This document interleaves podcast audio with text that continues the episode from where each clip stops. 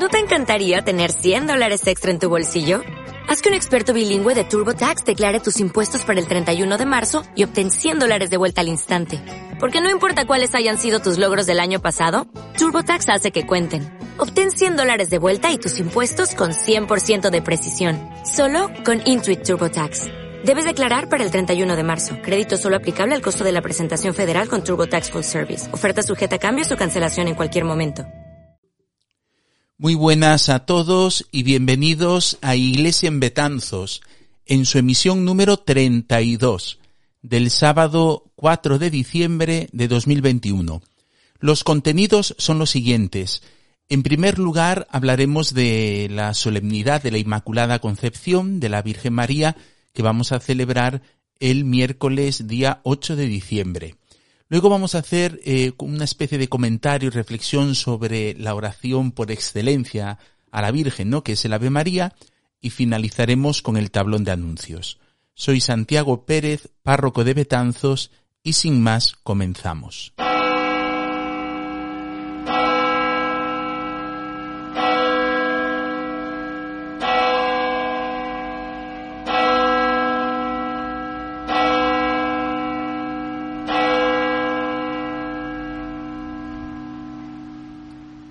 Como os decía, el próximo miércoles 8 de diciembre celebraremos junto con toda la Iglesia la solemnidad de la Inmaculada Concepción de la Bienaventurada Virgen María.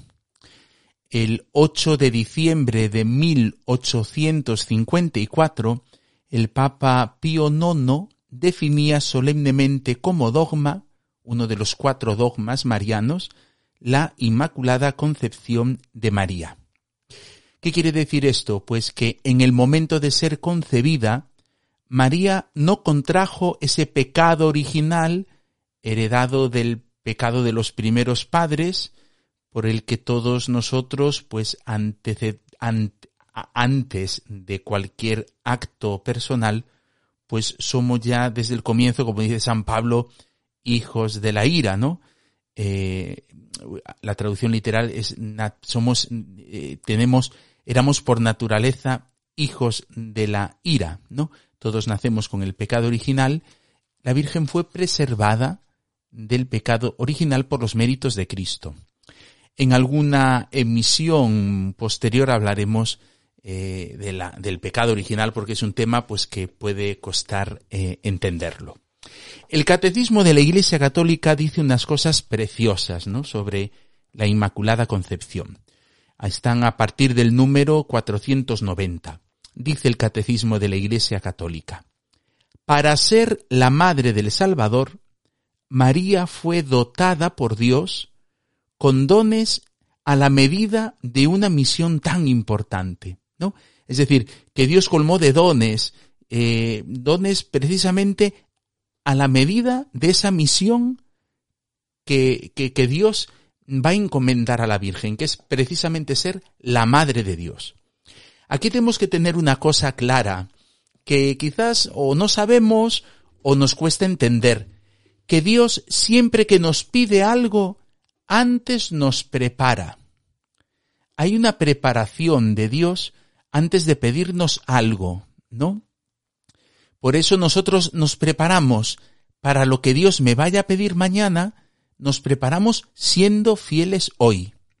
Esto entra dentro del campo de la vida cristiana, de la vida de santidad, de la vida de según el estado de vida que hemos elegido, vida de matrimonio, vida de consagración, no, pues eh, en la vida de una parroquia, en la vida de la diócesis, en la vida de la iglesia, Dios siempre prepara sus intervenciones y nos prepara para aquello que nos va a pedir, ¿no? Es decir, que Dios no nos prueba por encima de nuestras fuerzas, dice, San Pablo, y tampoco nos va a pedir nada sin eh, eh, antes habernos preparado y sin ofrecernos esa ayuda. Este es el caso, por ejemplo, de, la maternidad de la Virgen María, ¿no? Dios eh, quiere que la Virgen sea la madre del Hijo de Dios y la prepara y la prepara haciéndole llena de gracia. Y entonces ahí está todo el misterio de la Inmaculada Concepción. La Virgen es inmaculada, es concebida inmaculada precisamente porque está llamada a ser la madre del Hijo de Dios y es la preparación para ser la madre del Hijo de Dios.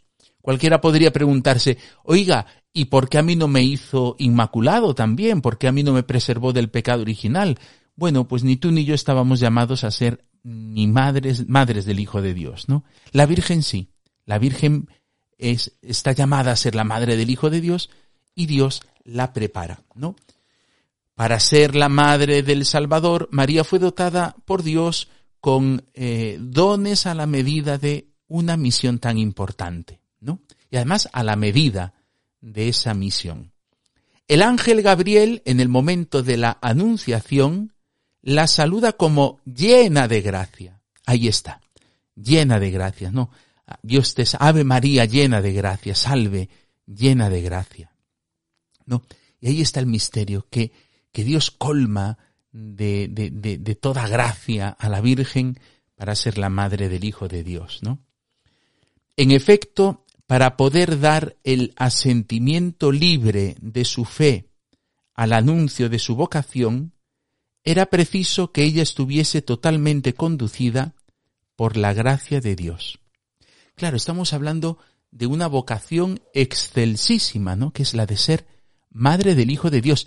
Y para que ella libremente pudiera asentir, pudiera aceptar esa misión, pues Dios tenía que haberla eh, conducido eh, con su gracia, ¿no? Con su gracia.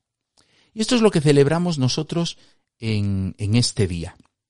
Dice el catecismo, a lo largo de los siglos, la Iglesia ha tomado conciencia de que María, llena de gracia por Dios, había sido redimida desde su concepción. Y entonces ahí es cuando Pío IX, el 8 de diciembre de 1854, declara lo siguiente. La bienaventurada Virgen María fue preservada inmune de toda mancha de pecado original en el primer instante de su concepción por singular gracia y privilegio de Dios omnipotente en atención a los méritos de Jesucristo Salvador del género humano. ¿No?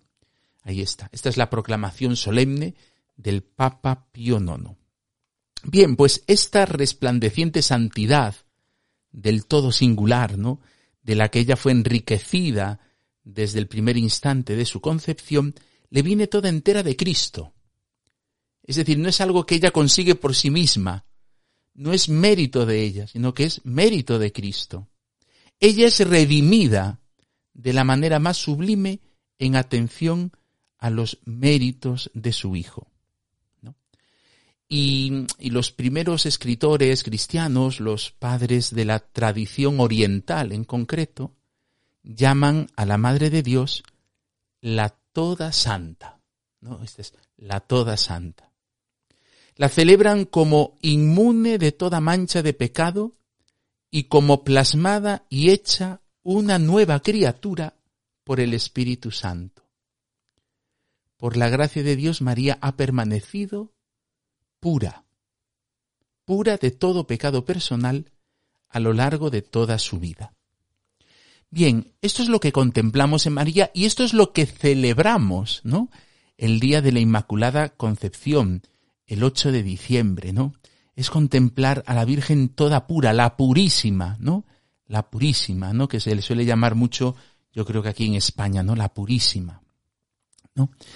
En la Anunciación, que encontramos el pasaje en el Evangelio de San Lucas, en el capítulo primero, Eh, que, que las Biblias suelen titular ese pasaje como la Anunciación, ¿no?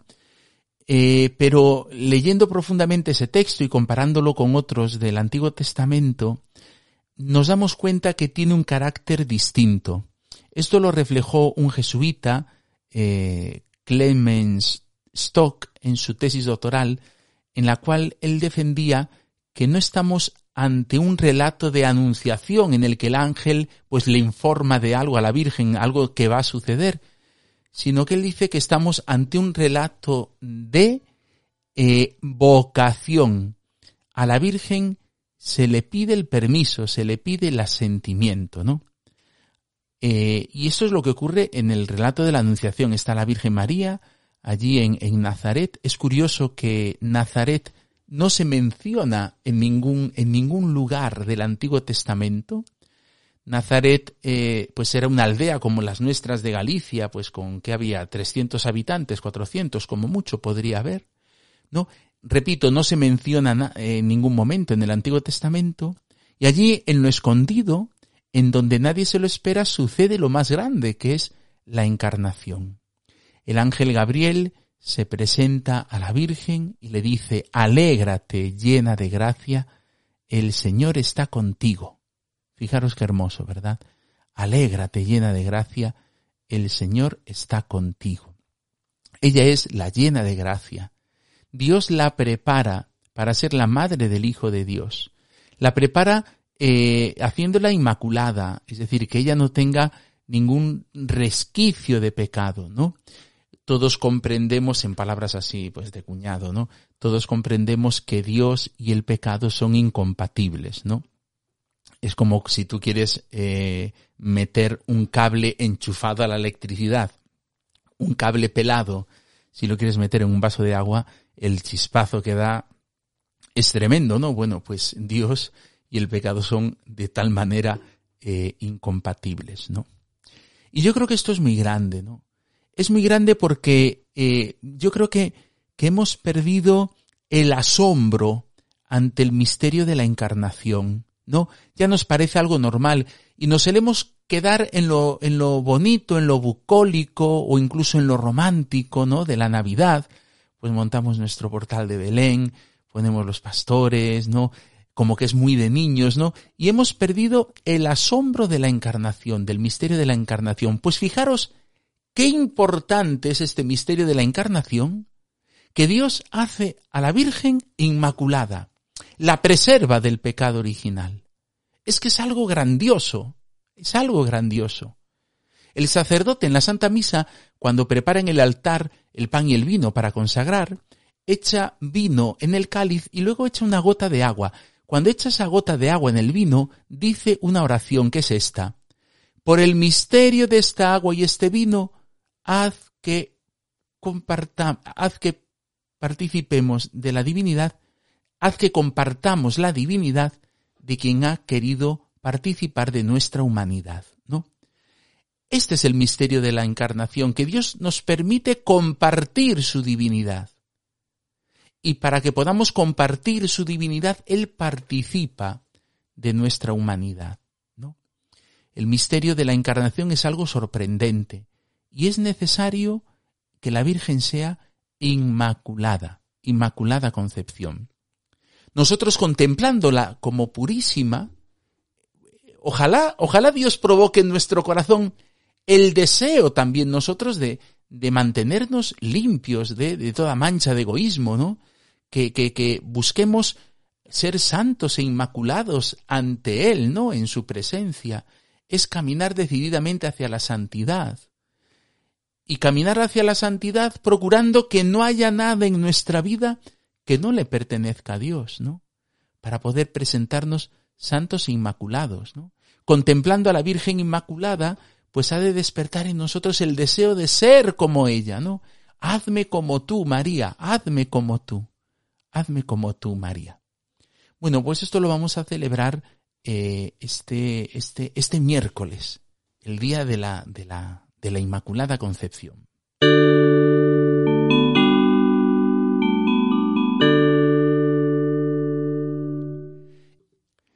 Y precisamente con estas palabras comienza el Ave María, ¿no? Que es la oración por excelencia a la Virgen, ¿no?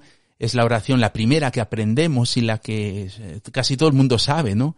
Muchas veces en el sacramento de la penitencia, cuando voy a poner penitencia, le pregunto a una persona, ¿se sabe usted el Padre Nuestro? Y hay personas que no se saben el Padre Nuestro, pero el Ave María sí. El Ave María se lo sabe todo el mundo, ¿no? Bueno, estas son, así comienza el Ave María. Dios te salve María llena de gracia. Sabemos que el Ave María es una oración que no es la más antigua que conozcamos, dirigida a la Virgen, ¿no? Eh, es verdad que esta, esta oración contiene palabras de la, del arcángel Gabriel, de, de, la, de su pariente Isabel y también del alma devota, del alma cristiana, ¿no? Pero no es la más antigua, ¿no? La más antigua que tenemos eh, como oración es el bajo tu amparo nos acogemos, Santa Madre de Dios, que en alguna emisión anterior eh, ya, ya hemos comentado, ¿no? Bueno, pues el Catecismo de la Iglesia Católica también hace un breve comentario del Ave María, ¿no? En los números 2676 y 2677. A ver si os gusta. Dice el Catecismo de la Iglesia Católica, ¿no? Dios te salve María, ¿no? Dios te salve María, alégrate María, ¿no? Este es el saludo del ángel Gabriel con el que se abre la oración del Ave María, ¿no? Dios te salve María. Dice, es Dios mismo quien por mediación de su ángel saluda a María. Este saludo del arcángel Gabriel no es un saludo por su cuenta, sino que es Dios que por medio del arcángel Gabriel saluda a la Virgen, ¿no? Nuestra oración, dice el catecismo, nuestra oración se atreve a recoger el saludo a María con la mirada que Dios ha puesto sobre ella, sobre su humilde esclava, y a alegrarnos con el gozo que Dios encuentra en ella. Es decir, que nosotros cuando rezamos el Ave María lo que hacemos es atrevernos, atrevernos a recoger ese saludo a María, pero a hacerlo desde Dios, con la mirada de Dios, con la mirada de Dios, ¿no? Hacerlo con los mismos sentimientos de Dios, con la misma intención de Dios, con el mismo asombro de Dios, ¿no? Es decir, nosotros cuando nos apropiamos de esas palabras del arcángel Gabriel, lo hacemos con el deseo de pronunciarlo como Dios mismo, como Dios mismo, y alegrarnos del gozo que Dios encuentra en ella, alegrarnos nosotros también gozarnos, ¿no? Gozarnos de la Virgen, ¿no? Y continúa. Llena de gracia, el Señor es contigo, ¿no? Aquí tenemos estas dos palabras, ¿no? Del, del saludo también del arcángel Gabriel, ¿no? Y además son dos palabras que se aclaran mutuamente, dice el catecismo. María es la llena de gracia porque el Señor está con ella. Alégrate. María, llena de gracia, el Señor está contigo es llena de gracia porque el Señor está con ella. La gracia de la que está colmada es la presencia de aquel que es la fuente de toda gracia. Esa gracia que llena María es la presencia quien, de quien es fuente de toda gracia. ¿No? Alégrate, ¿no? Es lo que decía el profeta Sofonías, ¿no? Alégrate, hija de Jerusalén, el Señor está en medio de ti. Por tanto, dice el catecismo, María en quien va a habitar el Señor, es en persona la hija de Sión, el arca de la alianza, el lugar donde reside la gloria del Señor. Ella es la morada de Dios entre los hombres. Llena de gracia, se ha dado toda al que viene a habitar en ella y al que ella entregará al mundo, ¿no? Llena de gracia se ha dado toda al que viene a habitar en ellas. La Virgen llena de gracia se ha dado por entero a quien viene a habitar en ella y al que ella entregará al mundo, ¿no? Ella va a entregar al mundo aquel que es fuente de toda gracia y la llena ella de toda gracia.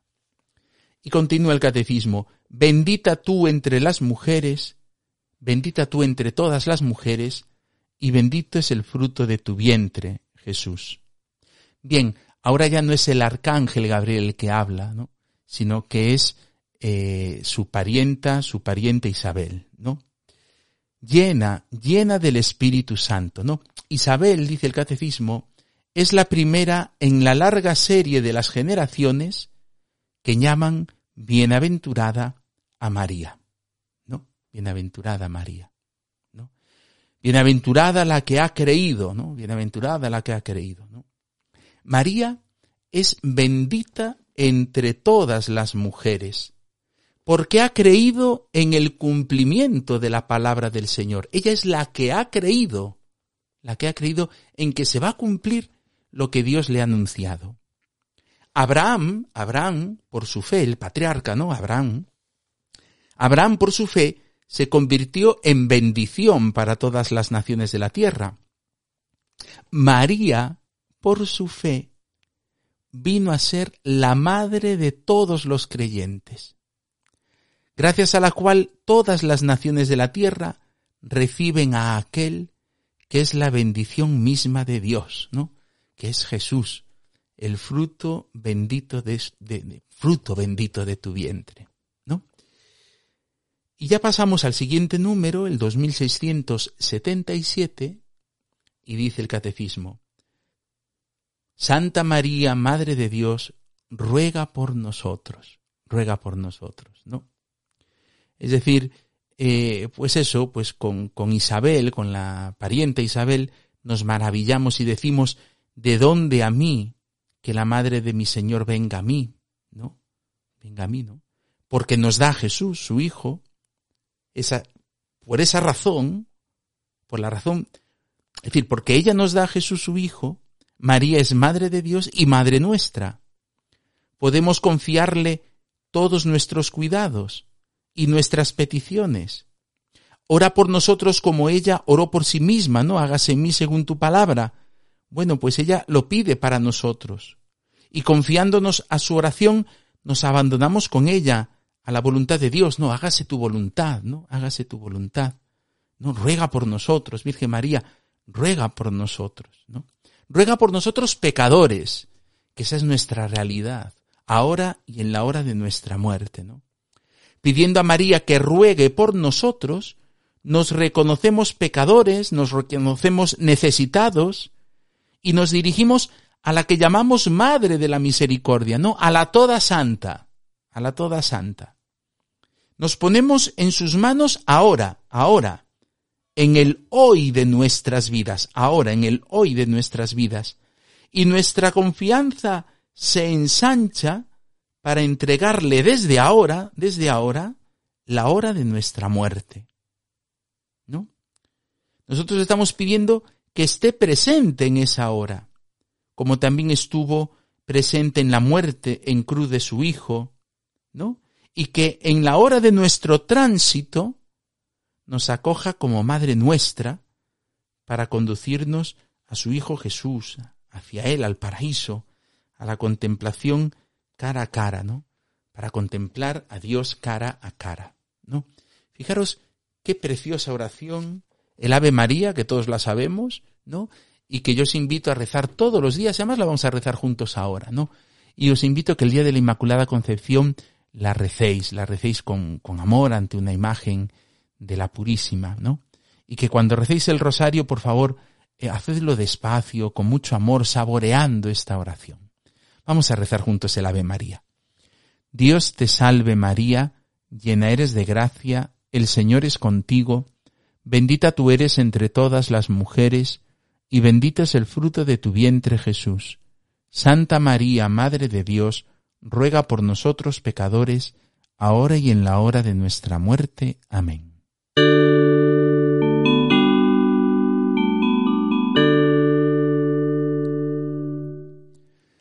Bueno, pues vamos al tablón de anuncios y, deciros que, en la iglesia de San Francisco se está celebrando la novena de la Inmaculada todos los días a las seis y media de la tarde y que tendrán misa solemne, misa de fiesta, el mismo 8 de diciembre a las, a las seis y media de, de la tarde. Esta semana que finaliza, pues hemos tenido eh, tres difuntos, hemos tenido eh, difunta a Dolores Jardón Santana, tuvimos el funeral y el entierro el lunes 29 en la iglesia de Requián, luego ese mismo día a las 5 de la tarde tuvimos el funeral por María Antonia Vázquez Lorenzo, cuyas cenizas se dieron sepultura antes de la celebración, y también ese mismo día tuvimos el funeral en Tiobre, el funeral de Manuel Agustín Bullo Pico. Pues tenemos presente a estos tres difuntos, cuya misa de ánimas tendremos el último domingo del mes de diciembre, que es 26 de diciembre a las siete y media de la tarde en Santo Domingo. Pero ahora os invito a encomendar juntos tanto a Dolores como a María Antonia como a Manuel. Señor, dales el descanso eterno y brille para ellos la luz eterna. Descansen en paz. Amén. Hoy mismo sábado, el día en que se publica esta emisión, y una vez más, por todo el lío que tengo en la semana, estoy grabando, por eso sale tan tarde, hoy mismo comenzaremos la novena en honor de Santa Lucía. Tradicionalmente celebrábamos esta novena en la iglesia de Santiago, pero ya el año pasado trasladamos el culto a la iglesia de Santo Domingo, pues a causa de la pandemia, límite de aforos, el tema de desinfección y también porque la gente ya va mayor y ya no, ya le cuesta mucho subir hasta la iglesia de Santiago. Bueno, pues que sepáis que el sábado, hoy sábado 4 de diciembre, comenzamos a las siete y media de la tarde la novena en honor de Santa Lucía. El lunes, que es día 6 de diciembre, es festivo porque se celebra el día de, de, de, la Constitución, ¿no? Bueno, pues ese día vamos a tener un concierto precioso en la iglesia de Santiago. El concierto a cargo de los coros infantil, del coro infantil y del coro de jóvenes de la Orquesta Sinfónica de Galicia. Será a las doce y media de la, de la mañana, doce y media de la mañana en la iglesia de Santiago. Como es festivo, las doce y media es muy buena hora, ¿no? Yo os animo a que os acerquéis porque es uno de los mejores coros de niños y jóvenes que existen y además eh, van a interpretar algunas obras también con lenguaje de signos eh, para sordomudos, ¿no? Para que canten sordomudos y puedan ser entendidos por sordomudos. Entonces va a ser un concierto precioso. Yo os invito a todos a las doce y media en la iglesia de Santiago a, a este concierto a cargo de los coros infantil y de jóvenes de la Orquesta Sinfónica de Galicia. Es entrada gratuita y hasta completar aforo, eh, pues podéis asistir y os animo de verdad que os animo de corazón. El domingo pasado fui presentado en las parroquias de Requián y de Piadela, ¿no? Y claro, pues eh, no hay sacerdotes, esa es la realidad, no hay sacerdotes. El arzobispo a mí me dijo, mira, tú haz lo que esté en la medida de tus posibilidades, ¿no? Y bueno, pues eh, aunque son horarios por ahora provisionales, ¿no? Lo que sí que parece que va a quedar fijo son eh, los horarios estos del sábado por la tarde, ¿no? En Requián celebraremos a las... Eh, todas estas misas son a las seis de la tarde, ¿vale? En Requián será siempre el primer sábado de mes, en Piadela será el segundo sábado de mes, el tercer sábado de mes será en La Angustia y el cuarto sábado de mes será en Tiobre. De todas formas, eh, pondré el horario provisional en el tablón de anuncios y a ver si ahora, al acabar de grabar esto, me acuerdo de llevarlo al menos a la iglesia de Santo Domingo y si no, en la página web de la Unidad Pastoral de Betanzos, untia.com, ahí ya en la portada tenéis los horarios de, las misas. El martes, el martes tendremos la reunión de la gestora de la cofradía de la Semana Santa. Será la segunda reunión estamos preparando la Semana Santa como si no pasara nada, ¿no? Y eh, pues expensas de, de lo que suceda, ¿no? En el tiempo, ¿no? Porque ahora hay un subidón de, de contagios, eh, no se sabe si es que es, parece que es menos grave de, de, cuando antes de estar vacunados y todas estas cosas. Pero bueno, nosotros estamos trabajando y preparando la Semana Santa, de la cual pues ya os informaré en su debido momento. Lo que sí está haciendo Caritas es recoger alimentos durante este mes de diciembre, La recogida de alimentos. Y esa recogida de alimentos se va a hacer en los supermercados de Betanzos y también en las iglesias de Betanzos. Todas las personas que queráis colaborar con la entrega de alimentos podéis acercar esos alimentos tanto a la iglesia de, de Santo Domingo como a la iglesia de los remedios, ¿vale? Y habrá personas de Cáritas presentes en los supermercados, ¿no? Para, para la recogida de alimentos. Hoy sábado 4, aunque ya nos dará tiempo a, a, a, quizás si lo escucharéis tarde y ya habrá cerrado el supermercado, pero mañana domingo sí que estará presente un carro de Cáritas. Están presentes Cáritas en el supermercado día, en el supermercado día. Ha estado ayer viernes, hoy sábado y mañana domingo habrá un carro, ¿vale?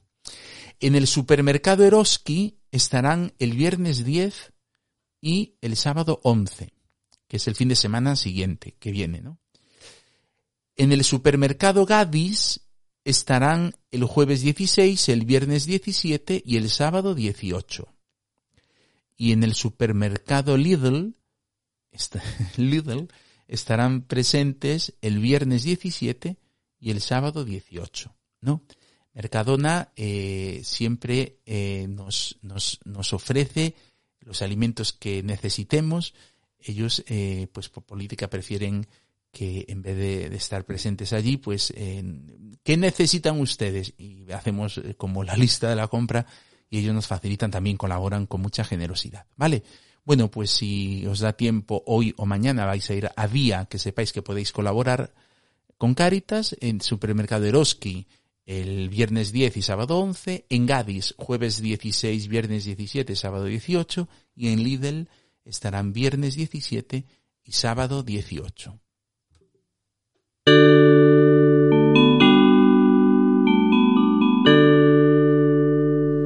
Y llegamos ya al final de esta misión. Eh, espero que os haya gustado. Si creéis que le puede hacer bien a alguien, pues no dudéis en compartirla, la emisión.